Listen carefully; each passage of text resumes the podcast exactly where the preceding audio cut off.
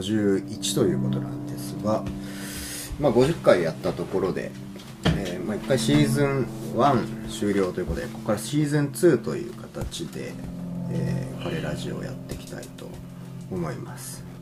で、まあ、今回、えーゲストえっと前奏品部東生さんですね。まあお坊さんですね。はい。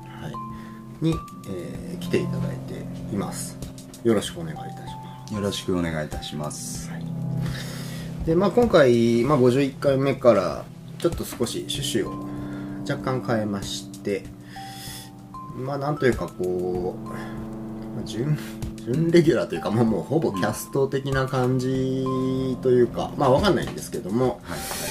まあえーちょっとこう今までは3回4回ぐらいの感じでそのそれぞれのゲストの、えー方にこう注目していったんですけども、えー東生さんとは、まあ、いろんな、まあ、項目をちょっとこう上げつつ、まあ、公安とまではいかないですけども、まあ、公安っていうのはその全問答みたいなことなんですけど、はいまあ公安とまではいかないんですが、まあ、ちょっと少しこう長めに、はい。はい、回を重ねて みようというちょっと実験的なことをはい。怖いです、怖いです。やっていこうかと思っております。はい。はい、で あのーこの Spotify、えーではいと YouTube でも配信してるんですけども、うん。あの Spotify の方に、えっと、お便りフォームというのを作りまして、まあ、そこにえっと、まあ、質問事項、えーまあまあ簡単なもんなんですけどまああのそこに何かしら書いていただいて、まあ、それを、まあ、僕らが読んでねああいいですね。ちょっとこう、まあ、それについてこう話すみたいな回も、うんうんまあ、今後やっていけたらやってけ、うん。まあそうですね質問が来ればの話なんですけど、そうですね。はい、はい。やっていこうかなと思います。はい。はい。楽しみですね。はい。うん。でまずはそうですね。えっ、と品部東生さん。はい。とは何者かっちゅううんことなんですけども、うん。まあ簡単に言いますとご近所さんでも、そうですね。はい。あの、うん。まあ、まあ僕京都来て3年4年ぐらいかうんになるんですけども。うん。うんまあねやっぱり京都京都だなって思う。なかなかお坊さんとうん。お友達になるってことはあんまないなっていうので。ね。はまあこれは結構京都あるあるというかまあうんなんていうかやっぱりこうあらゆるところに寺があり、うん、もう本当宗教都市とも言える場所ですよね京都って、そうなんかまあまあいろんなご縁で、えー出会ったんですけども、うんうん。どこまで話していいんでしょうね。うん。まずそうですね。どういう関係なんみたいなところが気になるんじゃないでしょうか。ね。いきなり坊主に出会うって言ってもね。そうですよね。しかもご近所とか言われてもちょっとよくわかんないんじゃないかなと思うんで、そこじゃない？まあじゃああの関係。そうですね。なんで友達なのかみたいな。なんでって言われてもね気合うからっていう一言なんだけど。そうね、うん。まあ年齢も近いし。そうですね。まあ、まあやっぱり家が近所っていうのと、うん。まあ割と近くの今はお寺さんの方で、うん、うんえー座禅会をやったりとかそうですね。まあ、そういった活動をされてるっていうのは、まあ、まあ同じテリトリー内うんうん。にいて、うん。まあ、不思議なご縁でつながったって感じですかね。そうですね。まあそうですね。共通の友人がいて、うんうんうん。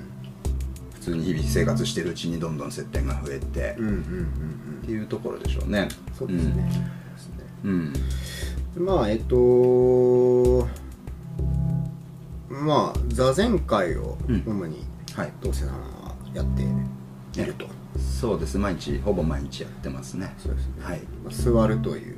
うん。まあ座ることによって、えーまあ、ぜ禅の道というか、うん。まあ、そこをある種追求しているようなうんうん。生き方をうんしてるうん。と思うんですけども、はい。はい。まあ、まずはこのテイクワンでは、えーまあ、座禅、はい。えー座る禅と書きますけども、うん。えーその今、えー東生さんが一番こう力を入れてるというか、うん。まあ、生きる中で多くの時間を、えー注いでいるそのうん。座禅というものについてうんはい。ちょっと聞いていきながら、うんうん。まあ、探りながらそうですね。はいうん。ちょっと、えー話していきたいなと思います。わかりました。はい。はい。何でも聞いてください。はい。はい。えーそもそもそうですね。うん。でも何年ぐらい座禅をえやり始めというか応募さんになうん。まあ、不思議な経緯で。そうなんですよね。そうですね。まあなんでお坊さんになったかっていうところですよね。そうですね。そう。まあそもそも私坊主になるつもりというか予定はなかったですし、考えたこともなかったんです。実家が寺なわけでもないですから、父親は会社員をやってますしね、うん。うん。で、まあ、京都には大学生の時に、まあ、大学が京都だったんでうん来たんですけれどもうんうん大学卒業した時は、まあ、結構長いこと行ったんですよ。フラフラしてたんで。うん。フラフラしてたんで卒業したのがまあ26とか7とかだったと思うんですけども、うん。2回行ってるんで大学 はい。そうですね。そう勉強大好きだったんでね。はい。はい。そう。でまあ卒業した時はまともに就職をしようってことで、うん。最初メディアに行きたかったんですね、うんうん。あの本が好きだったり旅が好きだったりするもんですから、まあ、そういう自分のこう、まあ、旅が最も人生で一番うん。あの勉強になるし面白いうん。遊びでもあるし生き方だみたいなことを思ってたところがあるんで、そう、まあ、ずっと旅してるような生き方をしたいななんて思ってたんだけども、うん。じゃあその自分が面白いと思うとか感動とかっていうのは文字にうん。人に伝わる形にするにはどうしたらいいんだろうって思った時に、うんあそれをなりわいとして生きていくにはね、はいはいうん、その能力が必要だなと思ったんで、うん。あの記事を書くというか、はいはい。うん、文字に起こせるような能力が欲しいなとうん。思ったんですね。で新聞社に入りました、はい。京都の地元紙があるんですけれども、はいはい。で新聞社に入りましたと、うんうん。でまあええその時はね広告の部署に最初配属されて、うん。そう広告会社みたいなことをやってたんですね。へうんえそう。でそれがうん2年とうん。2年半ぐらいかなそこにいたんですが、はいはいちょっと思ってたのと違ったんで はい。まあねあのそうそう。社会構造っていうのはそうですね。いろいろ入ってみるとうん。分かってくることがはいはいはいありますからねはい。あのそうそうそう。なので辞めたんですね。はいはい。うん。で次にやったのがその広告的な仕事やってたつながりで先輩がいてですね、まあ、その人がその時京都の伝統工芸、うん。まあいろいろ京都はすごく集積してるんですけど例えば焼き物とか、えー織物とかね、うん。有名なとこだと西陣織とか、うん。そういうものとかまああらゆる伝統工芸が集まってるんですが、うん。そういう伝統工芸の職人さんたちっていうのをうん。いろいろお手伝いする。かなり素晴らしい技術としてあの思いを持ってやってる方がたくさんいるんだけどそれがこう周知されてないってことに問題意識を持った人がいて、ん。で彼が個人的にうん。ずっとそういうお手伝いをしてたんですけども、うんその仕事というか、うん。その活動一緒にやらないかっていうお声掛けいただいたもんですから、うん。まあプロデューサー的なというか、うん。ディレクター的なというか、い。そういう動きを、まあ、伝統工芸業界の中でうん。やってました、はい。その後ね新聞社の後は。はい。でまあ行政とも絡むしうん。当然一つ一つの小さい工房とかにもお邪魔するし、みたいなのでバタバタバタバタありとあらゆる仕事を、うん。それこそそうですねまあエキシビションみたいなの組んで、うん。でお金集めるところから、うん。うんお金集めるところから草履揃えたりとか、うん。例えば百貨店に出店したりとかね、うん。新しいブランドを作ってう、ん。いろんな業種の伝統工芸の職人さんたちうん。思いを同じくする人たちにチームになってもらって、うん。ちょっとこう現代的な生活空間で使えるようなデザインに少しうんなるほ変えてとか、うんうんそういうこと？を3ど、うん年半ぐらいやってたのかな。結構やってうん。それはかなりやってましたね。もたもうじゃあそれはフリーで、う、うん。まあ、ある種フリーという立場でディレクションとプロモーショうん。ンみたいなことをうん。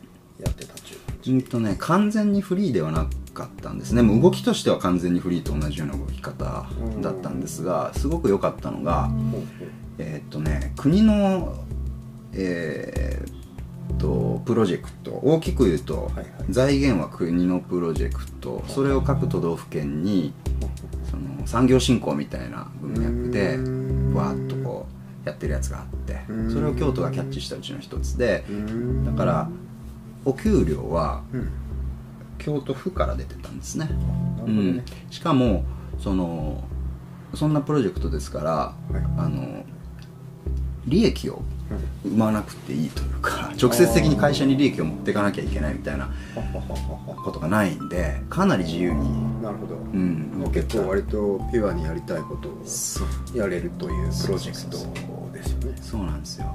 えそれってごご音ですか？あとかねはい。もそう。一つの？そうです。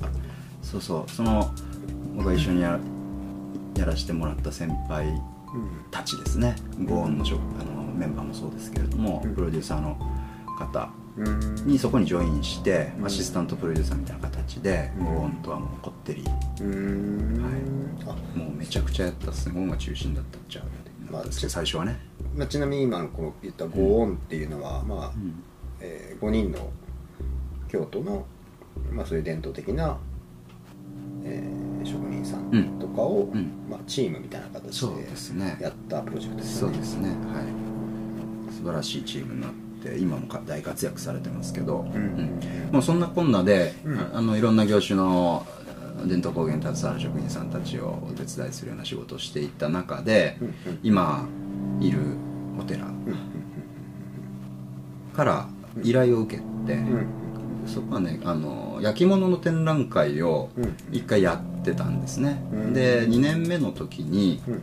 えーっともうちょっとこう周知を図りたいとか、見え方をもう少し工夫したいみたいなご依頼で仕事としてそれをお手伝いするためにうん。ホテルに呼ばれたんですね。なるほど、うん。そう。でそれがきっかけでその仕事がまあ終わって、うん。その展覧会っていうのは成功したんですけれども、その時にうん。この副住職さんから「坊主になってみないか」っていうお声がけをいただいてですね。なんか前奏になった姿を見てみたいんだみたいなことうん。をおっしゃってですね、なかなか珍しいオフですけどね、うん。そう。でああ。え？っていう感じですねまずはね。そうですよね。でもまあまあよくよく考えてみたらしっくりきそうだなと。ほう、うんしっくりきそうだなと思ったんです、ね、なんか最も面白そうだなと思ったんですね。その時その国からのプロジェクトのなんあの期間っていうか、はい。契約期間って言ったらいいのかな、はい。はいみたいなのがあって、はい。はいそれがちょうど切り替わるような時期で、まあ、次のステッはい。プに移らなきゃいけないと、どういう形で仕事を続けていこうかななんて思ってた時だったんですけどまあいろんな選択肢ありがたいことに頂いてたんですが、まあ最も好奇心をくすぐられたというか 一番わかんないことでもあったしそうですね、あとそのやっぱ伝統工芸の職人さんたちと、まあ、日々こってり一緒に過ごしていく中で思ったのが、うん。まあ、彼らも修行の世界なんですよね。やっぱ根底にあるのは、うん。で何百年も技術を引き継いでいくっていう技術のパスの試合うん。うん。うんで続いてきててそこになんかいろんな精神性が込められてたりだとか、していてそれってすごい、うん。あのー美しいななんていうのも思ってたし、なるほどなるほど、で例えばそうですね茶道とか華道とか、うん。弓道柔道とかその道がつく、道ですね。道がつくやつって日本にいっぱいあるでしょ、はいはいはい。でああいう道がつくやつのうん。究極に極めた人って大体なんかこう禅のことなんか言ってるんですよ、まあではい、で当時は全然よくわかんないままうん。ふーんってな感じで聞いてたんですけど、うんうんなるほど。日本のそういうこう精神性の根幹に流れているものの一つに禅っていうものが、うん。まあ、あるんだろうなっていうのはうんうんうん。予感としてこう常に日常的にインストールされていくみたいなのが積み重なっていたしなるほどね。あとその私がうろうろしてた場所っていうのが仕事をしてた場所っていうのが、まあ、京都の祇園とかね、うん。まあ、その繁華街とかあの辺の界隈で、はいはい。当然そういう業界をうろうろしていると、うん。京都って花街がありますね,、芸妓さん舞妓さんのはいはい。世界ですね。あれが今でも現役でうん。ずっと機能しているんですけれども、うんその芸妓さん舞妓さんの生き方っていうのもやっぱ見せつけられちゃうわけですよ。なるほど。すごいんですよ。1 5 6で、そうですよね。はい。本当修行というかあれも本当に花街っていう言葉だけ聞くとうん。なんか、まあ、華やかだだけというような聞こえ方がしますけども、うん。僕もねこうお話ししたりとかいろいろ話を聞いてると、なかなかストイックな世界ですからね。すごいですよ。1 5 6で物心ついてるのかついてないのかわからない状態で、まあ、自分で選んでくる人もいれば、うん。あのいろんなつながりで来る人もいるんでしょうけどまあ今はねほとんど自分でうんうん来たいって言ってくる人ばっかりみたいですけどもうんうんそこから死ぬまでできますからね、そうですね。うん、90歳オーバーの現役の芸妓さんとかいたりするようなうんうんうん。業界なわけですよ。で、うん、完全にこう自分のち腕だけでというか自分の芸事と自分のそのなんてうん言うんだろうなこう力だけでこそうずっと生きていくわけなんですけども彼途中までね舞妓さんの間は、うん。そのえー、とお茶屋さんとか置屋さんとかいうその所属する組織が組織というかお家みたいなところがあって、そこが全て世話をしてくれるんですけど、うん。芸妓さんになった途端そこから先はもう完全に自分のうん実力だけで生きていくっていう厳しい業界でもあるんだけど、うん。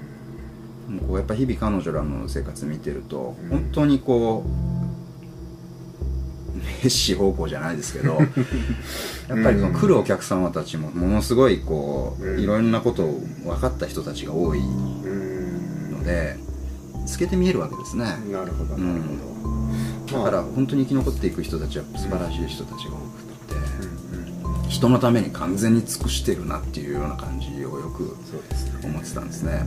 でそういう人たちと仕事をしていく上で、はいはい。一体自分は何をやってんだっていうことだと思うわけですよ。なるほど。うん。そういう生き方を一回もしてこなかったなっていうのもあったし、うん。そしてなぜかそういう機会がポンとこう目の前に突然降ってきて。うん。そういうのもありますね。なるほどね、そっか。じゃあまあ東生さんがこう今までやってきた仕事とか、まあえっと一緒に仕事をしてきた人のうん。生き方の中に禅、まあ、その時は禅とは気づいてなかったけども、うん。禅のようなうん。感覚的なものが共通して何か見られてそこに一番こう何かピンときてたっていうことなんでしょうね、そうですね。禅っていうことはまだその時は全く意識してなかったですね、修行をっていううんうんことの方が大きかったかもしれないですね。まあ、まあ僕非常にそれすごくよくわかるっていうのも、まあ、僕も言ったら、うん。まあ、ものづくりをしてるんですよね、うん。彫刻作ったりとか絵描いたり、まあ、要はいわゆる芸術と言われることをやってるんですけど、えなんか何をしてるかというと結局自分の内面にどんどんどんどん向かっているようなことえはい。をしてるわけですよ、はいはいはい。自分の中を見つめたりとか、うん。まあ外からインプットしてそれをアウトプットするんですけど、うんうん。どうしても長い時間その人ではなく物と向き合うっていう、まあ、僕だったら木だったりとか、絵だったりとか。うん。その対象と向き合う時間の中でなんていうのかなこう何かこうし真実というかなんていうかうーん自分の中でしっくりくる確かなものを探そうとして制作してるところがあるんで。なるほど。はいはいその感覚だと思うんですよ、そうですね。おそらく。うんそうだと思います、うん。そうです。完全にそうだと思います。伝統工芸の場合だったらそれが、うん。もう誰も気づかない、うん。なんだろうなその なんだろう例えばじゃあ箱箱を作る人だったとしたらその箱箱の角っこの仕上げのうんうんうんうん指で本当に繊細に触らないと分かんない R とかねこう一生かけて磨いていったりするわけじゃないですかそうそれってもうもはや人の人にどう見られるかとかっていうことを超えてますよね。そうですね、うん。まあ最終的にはその美しいものうん。どのように見られるかっていうのは、まあ、ある程度は気にするんですけどやっぱりそのやってる最中っていうのは、うん。もう自分の中の本当に美意識の追求というか、うんうんうん。まあ、価値観の追求だったりとかそうですね。まあそこでどんなことを考えてなぜそれを作るのかっていうことを、うんうんやっていったりするわけですからまあはい。本当に自分でずっと全問答にしてるようなうん。とこはあると思うので。なるほでその中でその前奏っていうものは何かっていうと、どはいはい。それは本当にそそのそういった生きるとは何ぞやみたいなことうんを、うん。まあ修行という、えー形フォーマットを使って、うんえーとまあ、追求していく。うん、うん、なるほど。生きるとは何ぞやを追求していくのか、うん。なるほど。まあそれをあそうでしょうね、はい、前奏という名前をつけてやってるのが、うん。まあ、いわゆるお坊さんという、うん。まあ一言に言ってしまうといろいろ語弊があるかもしれないけども、はいはいある種そういうところはあると思うんですよね、そうですね。うん、まあなんかそういったところに惹かれて。そうですね坊さんになるという決断をそうですね。したわけですね。そうですね。うっかりですよねでもね。後から説明がつくようになっていった部分の方が大きいですけどねうん。やっぱり。その選択をいざするその瞬間っていうのはそこまでうん。なんというんだろうな。そこまでの解像度を持って自分が何をしていくのかってことを分かってない状態ですから、うん、でもやっていくうちにどんどんどんどんこうんうんうん。うしっくりきたみたいななるほど。正しいんですけど今思うとやっぱそういうことにさっきうん。お話ししたようなことになりますね、なるほどね。そうそう。で物を相手にするっていうことも、まあ、日々その伝統工芸のことをやってる時に、うん。まあ、肌で感じてたわけですね。はいはいはい。でじゃあ片やその花街の生き方とかっていう芸事の世界で生きてる人たちを見てもそれは物を扱うわけじゃなくて形のないものを扱うわけじゃないですか。でも彼女らがやってることっていうのも全く一緒なんですね。結局自分の生き方を追求していくことにつながっていって、うん。最終的には多分自分との対話みたいになってくると思うんですよ、これでもあらゆる業界がそうだなっていうのはもうなんかその時点で予感としてはあって自分の中で。じゃあ今から自分がうんできることってなんだろうって、何でもよかったんでしょうけど、なぜかそういう機会がポンとそんなタイミングでうん。訪れたわけですから、うんもうこれは抗わずに身を任せようと。持ってみようと。という感じですよね、それで出家したと。そうです。い。やものすごい稀で非常にあの面白いというか本当人にはいろんな生き方があるなという感じなんですけれども、うんまあ、それで今、えー出家されて、はい。雲水期間を3年？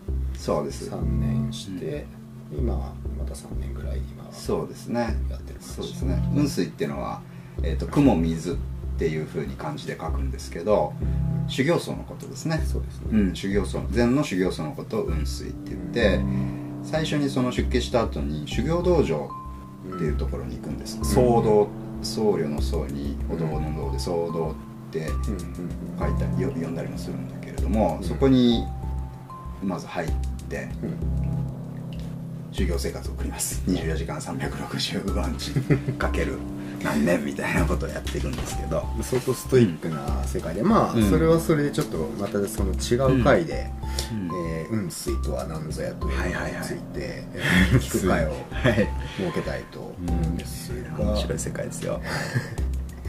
あのーまあ今はい。えーまあ、今このテイクワンでは、うん。まあ、今ちょっと軽くねその、えー同性さんのいきさつをうんうん。聞きましたけども、うんまあ、今一番力を入れている座禅という、はいはい。まあ、座っうん。て、まあ、うん。瞑想、瞑想ですね。することによって、うん。まあ何を得るのか何を見るのか、何を知るのか、うん。っていうことの中で、まあ、その東生さんがその座禅というものに、まあ、ある種すごく魅力を感じてるわけですよね。そうですね。うんはい。なんかそのはい。魅力って何なのかなっていうのをちょっと聞いてみたいなとあ思いまして、あなるほど。はい。うん。まあ、どんなところに座禅の面白さとか、うん。まあ、良さとかうん。感じてます、めちゃくちゃいろいろあるんですけれどもうん。どっから話したらいいんだろうなと思うんですが、うん。えー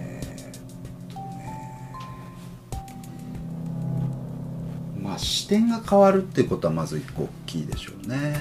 視点が変わる。見え方が変わるってことですか？見え方。そう見え方も変わるでしょうしね。そう、うん、それは。それに伴って考え方も当然変わるし、はいはい。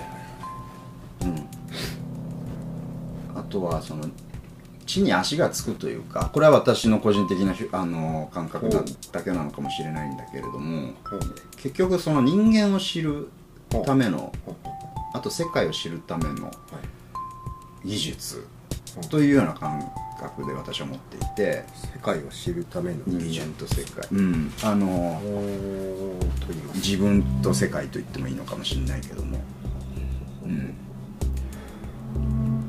なので、まあ、その方法は後で話をするとして、ん。まあ、当たり前に自分とかうん人間とか世界とかって言葉は日常的に使うじゃないですか、うん。だけどよくよく考えてみるとうん。そもそもこれ何なんだろうっていううん。ことなかなかうん。説明つきにくくないですか？どうですか？まあてかまあ誰もわからないでしょうですよね。おそらく。その要はうん。なんで生きてるかってことですよね。そうそうそうそう。人生の意味とか言われちゃっても。そうですよね。えー、っとって感じですよね、まあしかもみんな死にますしね。そうなんですよ。そうなんですよ。そう。その死ぬまでのその時間？うん。期間？うん。これ何なんだっていうことですよね。そうですね。それは僕も考えます。そうですよね、はい。うん、そこにタッチしていく技術だと思うんですね。うん。すげえ大事なこと。そうです。例えばですけど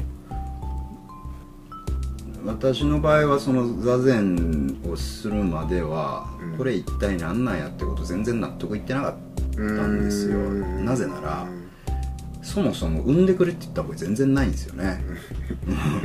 うん。なのに気づいたら気づいたらうん。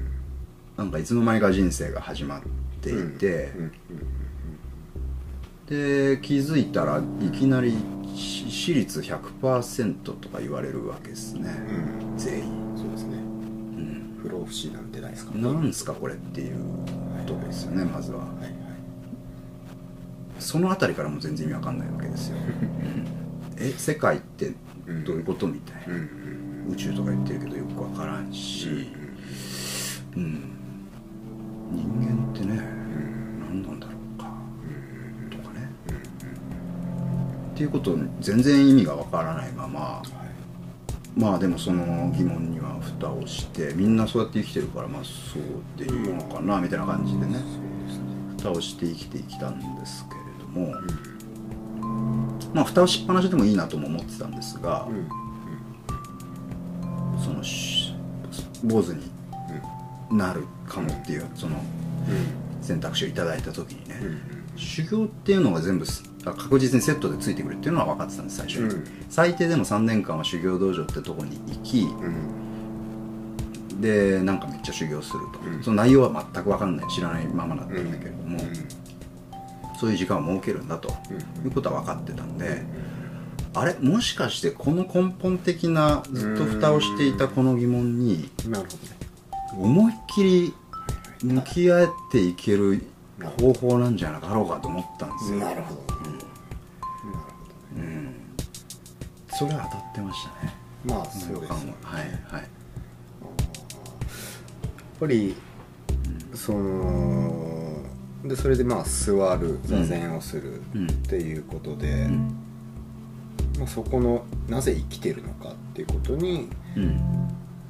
まあ、深くこう考察を設けたりうん。考えていくってことで、確かにそれにそれでまあ答えが出るか出ないかは別として、はい。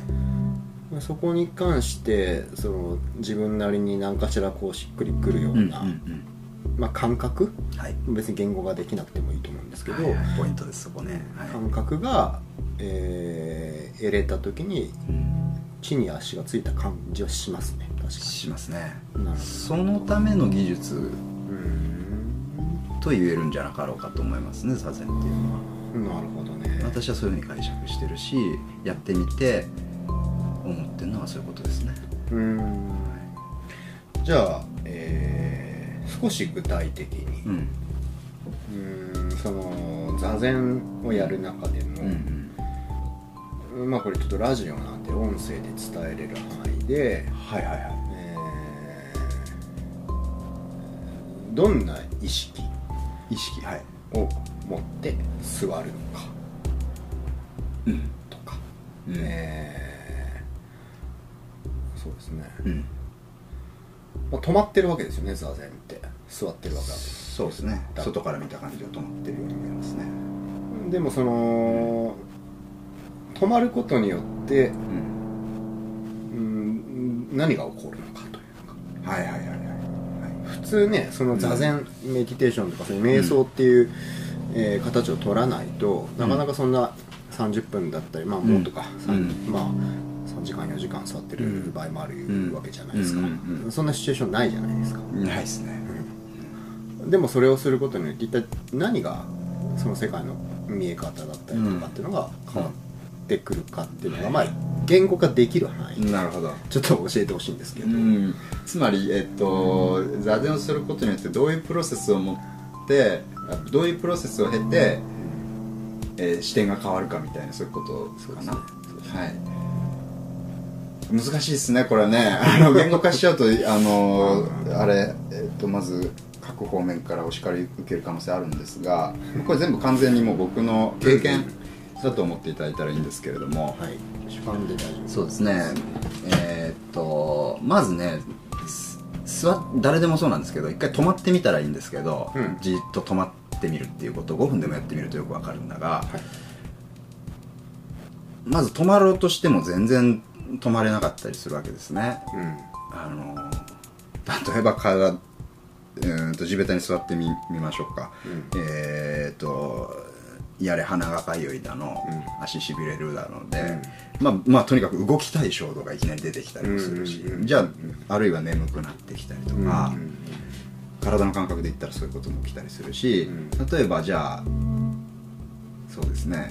あこの間の,、うん。あの木さんの回ではい。おっしゃってましたね、はい。一点を見つめてみようとか、うん。視覚て視覚を使ってね、うん。一点に視覚視点をこううん。焦点を合わせて、うんえーっと焦点を合わせる時間を持ってみるとか、うん。例えばうん。それが音でもいいんだけど、何か一つの音を集中して聞く。うん。でしかもそれを思考せずにね、なるほど。うん、思考せずにやって何も考えずにただただ音を感じるとか、うんうんただただ一点にして、えー焦点を合わせて見てみるとうんうんか、うんうん。ぜひ実験してみてほしいんだけど、うんめっちゃむずいんですよ。全然できないですよそんなこと。そうですね。やってみるとねめっちゃいろいろ考えちゃうし、うん。でそれで分かるのはまずそもそも自分の意識だったり自分の体って全然コントロール効いてないんだなっていうことに直面するんですね。思うように使えてるようでうん。それは勘違いだったんだなってことにまず直面するんですよ、うん。うん。最初座りだしたからね、うん。そう。でも穏やかな状態で座りたいわけです、うんうん、でそうしようとした時にこう自分の体がめっちゃ邪魔だし、はい。意識も邪魔だし、はいはいっていうことにまず直面するんだがそれはね、あの一個一個取り組んでいくと、うん。あのコントロール効くようになってくるんですよ、ううん。んでこれでででここがちょっと時間がかかる部分なんですけど、うんまず最初に直面するでしょ。全然コントロール効いてない自分に、で一個一個どうやってそれを解消していくかっていうと、うん。どのようにコントロールが効いてないのかっていうのをちゃんと明確に自分で理解するまで観察するんです。なる例えば足の痛みが気になって集中できないんだったら、うん。痛みってどういう感覚？あじゃあまずまずそうか。まず痛みという感覚は自分の意識をこんなにも邪魔するもんなんだ。っていうことで気づくわけでしょ、ほどなるほどじゃあなんで痛みってこんなに気になるんだろう、うん。そもそも痛みってどういう感覚なの？うんうんこれどうすれば解消するんだろう？ほっといたらどうなるんだろうとか、うんそれってめっちゃ暇なんで、うんうん座ってるだけそうね。暇じゃないと気づかないようなことがまずいっぱい気づくし、今まで無意識でやってたこととか衝動本能的な衝動として現れてたこととか、うんっていうのはめっちゃ気づくしうんさらに暇だから、うん。なんでそうなってんねんっていうのを あ自分である程度納得いくまで探求できるんですね、うん。痛みとはとか焦りとはとかね、それはかん体の感覚もそうだし感情もそうなんだけど、うんである程度一個一個こう自分なりに納得いくまで観察してうん。いくわけですよ、うん。そうすると一個納得いったものについては、なぜ自分がそのようにきゅ、えー、と集中を邪魔されるのかってことがもう理解できてる状態になると、うんなぜかそこから付き合い方が変わるんですね、ああなるほど。うん。もう理解できてる状態になるから、ほっとけるようになるんですよ、うんうん例えば具体的に今足の痛みの例挙げたからどういうプロセスで今足の痛みと私が付き合ってるかっていうと、うんまあ、座禅を今でもやっていると長い時間組んでるとやっぱしびれてくるし痛み出てくるんだけどもともとはねはい。足組んで座るともう激痛でねそもそも。うん硬硬いと。足が硬いと激痛なんですよ。うん。だけど修行道場だとそれ無理やり組むんですね。はいはいでその座ってる時間って痛みに耐えてるだけの時間なうん。の痛みにずっととらわれて。うん。で修行道場ではそのせそのことについてどうやって対処しろとかっていう説明は一切ないんだけど、とにかく止まってなきゃいけないってことだけは決まっていてじゃあ最初はずーっと我慢して我慢大会みたいな状態で座ってるわけなんだけど、ある時ふと思うのがちょっと待ってなんでこんなに痛みって嫌なんだっけ？と。暇だから思うわけですよ。でこうめっちゃ痛くてめっちゃた耐えてて、うん。こうこの痛みを体から排除しよう排除しようとはずっとしてきたが無意識で、どうせ排除できないんだから、いなんでこんな痛いの嫌なのかちょっと分かってやろうと思うわけですよね。向き合うわけですね。そうですでそれからこの痛みっていうのをめちゃめちゃちゃんと味わって観察してみるっていうターンに入るわけですよ。はいはいはいで味わってみるわけですね。はいそうするとどうやら痛みっていうのはだんだんだんだん強く足の組んでることについての痛みっていうのは、うん。だんだんだんだん強くなっていくんだが、うん。どこまでも強くはならずにうん。途中で止まるんですね、うん。でそのまま放っておくと、うん。血行が悪いから、うん正座みたいに麻痺するんですよ、うんつまり全部の感覚がなくなるから痛みも消えちゃうんですね。うん。あなるほどと、ほんででもそのままほっといたら足血行が悪すぎるんで壊れちゃう。うんうんんだけど1時間に1回ぐらいは絶対ほどくんですね、うん。足壊れないように、うんうん。だからその時点で分かるのは痛みの最高値がどれぐらいでっていうのを体感して分かってる状態、なるほど。ねでかつなあとどれぐらいの時間で消えてしまうかってことも理解していて、うん足のこの足は壊れないっていうことも知ってるんで、うん。この痛みに対する不安とか恐怖がもうなくなってるんですね、まさに視点の転換ですね。うん、だからなんていうんだろうお気に入りの映画を何度も何度も見るみたいに。はいはいはい。足の痛み自分の足の痛みっていう映画を何度も何度も見るとそのストーリーと結末がもう分かってる状態になるわけですよ。でそれからねあの付き合い方が変わっていくんですね、うん。あ大丈夫なやつじゃんこれみたいな感じになっていくんでしょうね。なるほど。ねで当然足にも柔らかくだんだんなってくるから痛みも足にはなっていくんだけども、まあ、今でも痛み出てくるんだけども、うん全然気にならなくなっちゃってたりするわけですよ、うんでこれが他の体の感覚例えばかゆみとかもそうだし、うん感情の揺れについても同じようなことが言えるんです。よ、例えば雑音みたいな音が聞こえてきて、うん。すごく気が散ると。うん。それも同じようにやるんです。なんでこの音を今自分は雑音と思思ったんだろう。うん。だって雑音なんて音ないですからね、そうですね。うん、自分が嫌だと思ったことを雑音と呼ぶだけだから。そうですよね。つまり自分の意識次第ってことですもんね。そう。なんで自分は今この音を雑音として捉えたんだろう。うんっていうのをこう探っていくと、あなるほどこういう理由なんだなみたいな。うん。例えば鼓膜が破れるほどの体に危険が及ぶほどの音の大きさだから雑音と呼ぶのかとか、うん。なんか黒板ギーってやるみたいな。なんか知らんけど本能的にこう、うんもう耐え難い音なのかうんうんとかあと他に聞きたい音があるからうんそれを邪魔するものとして捉えたからうん。雑音として呼んだのかとか、まあいろんな理由があると思うんだけど、うん。それをちゃんと納得いくまで観察してみるとなるほど。どっかで付き合い方が変わったりするんですね。どでそれをあらゆることにやっていくんですよで一個一個自分が気が散ったり自分がコントロール効いてなかった部分っていうのをうん。一個一個潰していくようなことをやっていくと、うん。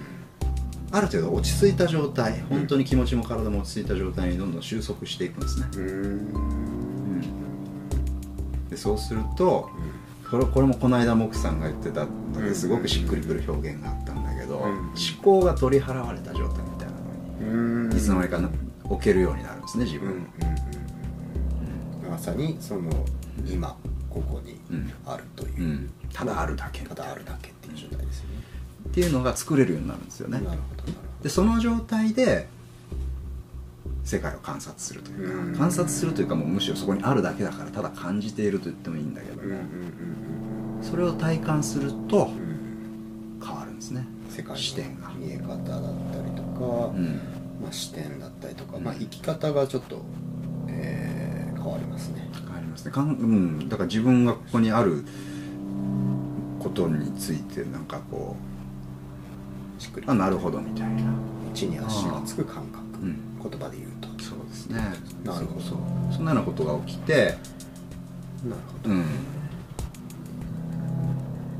ていう感じかな,、はい、なプロセスとしては。なるほ私の場合はね。どうん。いやでも、あのー非常に興味深いというか、うん。その日常ってうん。基本動き続けてるもんだと思うんですよね、そうですね、まあ、寝てる時以外は、うん。えーまあ起きてる時っていうのは何かしら例えば朝起きました、うん。えーここから活動を始めようってなった時は、えーまあ朝ごはん作る食べるうんとか、うん。まあ、それで出勤するとか、うんうんまあ、何かをするとか、うん。まあ、常に基本的には動き続けている。そうですね。自分の周りの世界もずっと動き続けている。そうですね。っていうのが通常だと思うんですよね、うん。ほぼ100%っていうかね。まあ、ほとんどの人間がそうだと思うんですけどその中であえて止まるっていうことをすることによってその動いてる世界のことを、ままあ、ずっとこう流れ続けてる中でピッと止まるわけだから、うん。そうするといろんなものが見えてくるっていう。そうです。それをあえてするっていうのが座禅という、技術、うん技術ん。なわけですね、うんというふうに私は理解してますね。面白いですとそう止まることで動きが見えるっていうか、うんうんうんそうそう。動き動いてるのが際立つわけだから自分もねこう止まろうと止まろうとするんだけど結局止まることはないってことも気づくわけですよ。体は常に動いてるし内臓とか。ね。心臓も動き続けてますしね、そう。まあだからそれに改めて気づいた時に、うん。当たり前のことすぎてどうでもいいっちゃどうでもいいことなのかもしれないけどこれってすごいことなんだなってこう、うん。あの思い直したりとかね、よく泣いちゃってる人とかいますよ座禅会でそのことを初めて認識したっていう。へえその事実だけでも。ありがたいですって自分の体。うん。まあでもそれ感動しますよね。ね。今まで当たり前に知らなかずにやってったことに対して認識を持てたそうそうそうそう。感動しますよね。そう。当たり前に何も考えずに使ってたこれ結構すごいことなんだなっていうことに多分気づくんでしょうね。なるほど別に私がそういうそういうふうに喋ってるわけじゃ全然ないんだけど、はいまあというところでうん、結構ねいい感じで。面白いですね、うん。これでもタッシーの話も聞きたいなと思うんだけども、うん。まあまあ次にしましょうか。そうですね、ん。そこら辺は、えっと、次回で、えーいきたいと思うんですけど、うん。まあ一個ちょっと、あのーお知らせというか、うんうん。ですね。えっと東生さんその、うん。今もちろん今お寺の方でも座禅会をやられてるんですが、えっと禅友というはいはいはい。名前で、ああそうです。ありがとうございます。そうですね。まあ、まさにこれは結構あの現代のプラットフォームを使った、うん。まあ、テクノロジー技術を使って新しい座禅のあり方を結構探そうとしている試みだと思うんですけど、ねまあ、それについて少しだあけはい。あのまあ新しい座禅のあり方というよりは、座禅を身につけるためのお手伝いっていうことに尽きるんですけど、うん。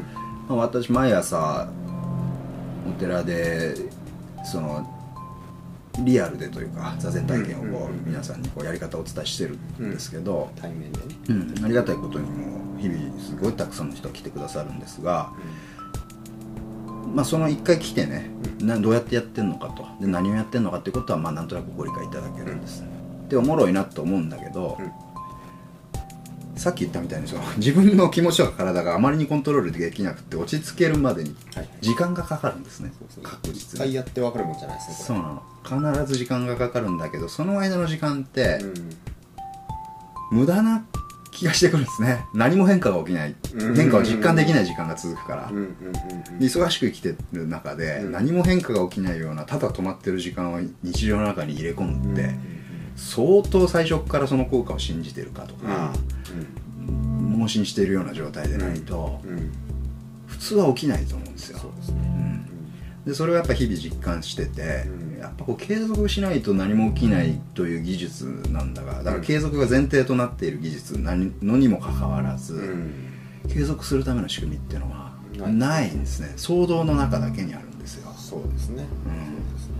我々は修行道場行けば強制的に座る時間があるんだけども、一般の方にはそういうのはないですね。難しいんです。その難しさはすごくよくわかるし、うんむしろ続けてる人がなんで続けられるのって思うぐらい難しいことだと思っててそこをなんとかできないかなとうんうん思ってずっといたんですけども、はいよくよく考えたら誰かと座るってことで結構いろんなことを突破できるなと思ったんですね。はい。うん。というのも僕らがその修行道場で座る時も座禅って何やってるのかっていう説明言語的な説明一切ない状態で座り始めるんだけども、わけわかんないまま座っててもなぜ続けられたかって目の前に同じように座ってるやつがいるからなんですよね、うんなんだかよくわかんないなりにも何かを探求しようとして、うん。今自分と同じこの瞬間座ってるやつがいるっていうその事実が結構こう背中を押してくれるというか、うん。っていうのを実感してたしそう。であとはそれって別に現場で顔合わせてなくっても世界中のどこかに今この瞬間自分と同じように何かを探求しているやつがいるっていうその事実さえあればいいなと思うんでオンラインでもできちゃうでしょ？うん。それって。なので一緒に座るっていうことうん。でお手伝いすると。うん。いうことを始めたわけです。オンラインのうん。えーあれはなズズームですか？えっ、とねえっ、と今使ってるのは、えー、ディスコードっていうああはいはいはいはい。ズームみたいなはいはいはいアプリですね。なるほど。うんうんそこまあ何でもいいんですけどそれはね。えーまあ、えー、とオンライン上で、はい。えー、とリアルタイムでうん。同時に、うん。えー座禅をしてみるという,、そう。そう。プラットフォームというかを今作られてるんですよね。そうですそうです。作作り中って感じだけど、うん。まあでも一応もう始まってあもう始まってます。よね数百人うんうん。かな参加してくださっていて。結構ねいろんな、日本だけじゃなくてねいろんな国の方が。地球の真裏からも参加してくれてますねブラジル。サンパウロとか、うん同時進行でその座禅止まるという、うん。内省するという時間をうん。設けるという活動をされているのでまああのえっと僕のこのラジオの概要欄の方にも、うんそちらあありがとうございますはももちろん、えっと、そこら辺を紹介させていただきますので、ありがとうございます。まあえー詳しくは、うん。えっと、そちらを見ていただいてそうですね。でまあちょっとやってみたいっていう方は、うん。そこから、えーアクセスしていただければ、うん。えっ、とその善友という善友善の友達ですね。まあ要はその一緒に。座る友達ってことですから。はい。うん。まあ、それにも、えっと参加していただけたらなと思います、はい、全く座禅やったことないし知識ないなくても問題ないんです。基本の1回基本の2回っていうのを用意してて、うんうん。あのーえー、と座禅のやり方をうんまずはその2回で身につけていただくっていうような、うんうんうん。理解して身につけていただくっていうところまでまずはやってで3回目以降はもう自由に参加してもらうみたいな感じで、目的はもう自分が身に座禅を身につけてそれを人生の道具として自由自在に使ってもらうってことがうん。ゴールでしかですからそこまでの補助輪的なはいはいお手伝いだしあとやっぱ一人で座ってるとうん。どっかでやっぱ迷いが出てきたりとか、うん。なんかこうあれこういう場合どうやって対処したらいいんだろうみたいなことにぶつかることって絶対出てくるんですよ、うん。だからそういう時に、うん。あの他の人は一体どういうふうにやってたんだろうとか、こういう状態なんだけどこれどう思うとかっていう、うん。その要は意見が交換できる場所っていうのもあった方がいいなと思ってて、そうするとこう瞑想みたいなこう漠然としたものも理解がものすごくひ進むんですよ一人でやってるより。劇的に早まるんで。はいそういう場としてもだからたまに帰ってくる場でもあり、うん最初に覚える場でもあり、うんうんあとは一人っきりで時間決めてするのすごく難しいから、うん。いあの予約だけパッパッパッパッって入れといて、うんうんあ予約入れたし一緒に座ろうかなっていう、うん誰か座ってるやついるしっていうような機能リマインダー的な機能としてうん使ってもらえればいいかなっていう感じで、なるほどねいやすごくいい、はい活動だと思います。よ本当に生きることを少しこうふっと軽くさせれるような、ん。えーきっかけ作りうんうん。になっていくと思うんで、なるほどまあぜひあのこれ聞いてくださってる方、えーそちらも、うん。えー、と見ていただいて、うん。えーえー気になったらアクセスしてみて。そうですね、はい。い、やもう緩いですから。はい。ゆ全然あの修行的な要素っていうのはないし、うん宗教的な要素っていうのもないしないしっつっても難しいんだけど自分が坊主だから。ん。100%排除するのは難しいんだけど。うん。身体的な技術だと思ってるんで、座禅って。はい。なのでそれをこう体の技術としてお伝えするってことをややろうと思ってやってますね。はい。緩いです。はい。どうぞいらしてください。はい、ということで、えーまあ、今回、